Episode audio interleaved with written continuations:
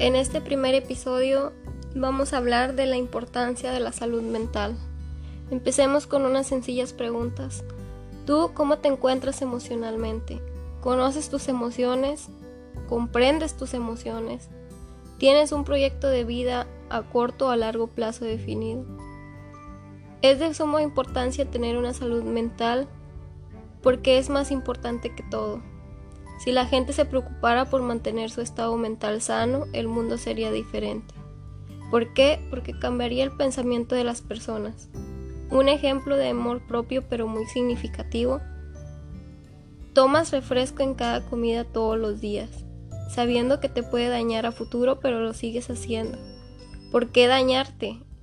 No tienes el control para decidir nada más tomar una, una vez a la semana porque tampoco digo que no lo puedes hacer, claro que sí, pero tú decides si tienes el control. Regresando a lo dañino, muchos tienen pensamientos de que algo de que de algo me tengo que morir. Por ese pensamiento muchos están sufriendo de diabetes. Los hospitales están llenos de enfermos y diario mueren personas. Los seres humanos somos biopsicosociales. ¿Qué significa esto? Que necesitamos tener un equilibrio en lo biológico, en lo psicológico y en lo social. Si una se fractura, hay un, desequilibrio. Es ahí donde entra el psicólogo. Su función no es curar locos, como dicen coloquialmente. Para empezar, no es un término bien dicho. Se les llama personas con trastorno mental y eso se encarga el psiquiatra, no un psicólogo, y está bien ir con ambos. No todo se solucionará ir de fiesta o con fuerza de voluntad. El, psicólogo es más emocional, más de desarrollo personal. Tienes que ser funcional en todas las etapas de tu vida y hay que saber disfrutar todas las etapas de tu vida. Muchas personas tienen miedo al cambio, a las cosas nuevas. ¿Por qué? Porque lo que tienen a su alrededor o a su alcance lo pueden manipular fácilmente y no quieren salir de ahí.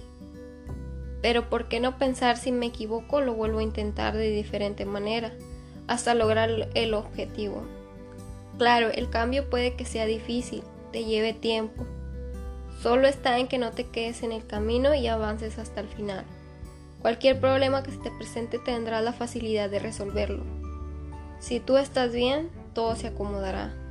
Esta pandemia muchas personas perdieron a alguien, su trabajo, se perdieron a sí mismas, pero hay otras que les fue bien, emprendieron un nuevo proyecto, compraron casa, carro, familias se unieron.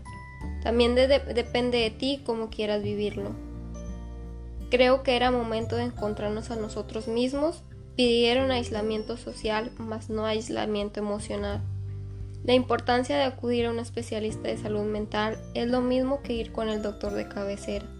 Todos en algún momento nos sentimos perdidos.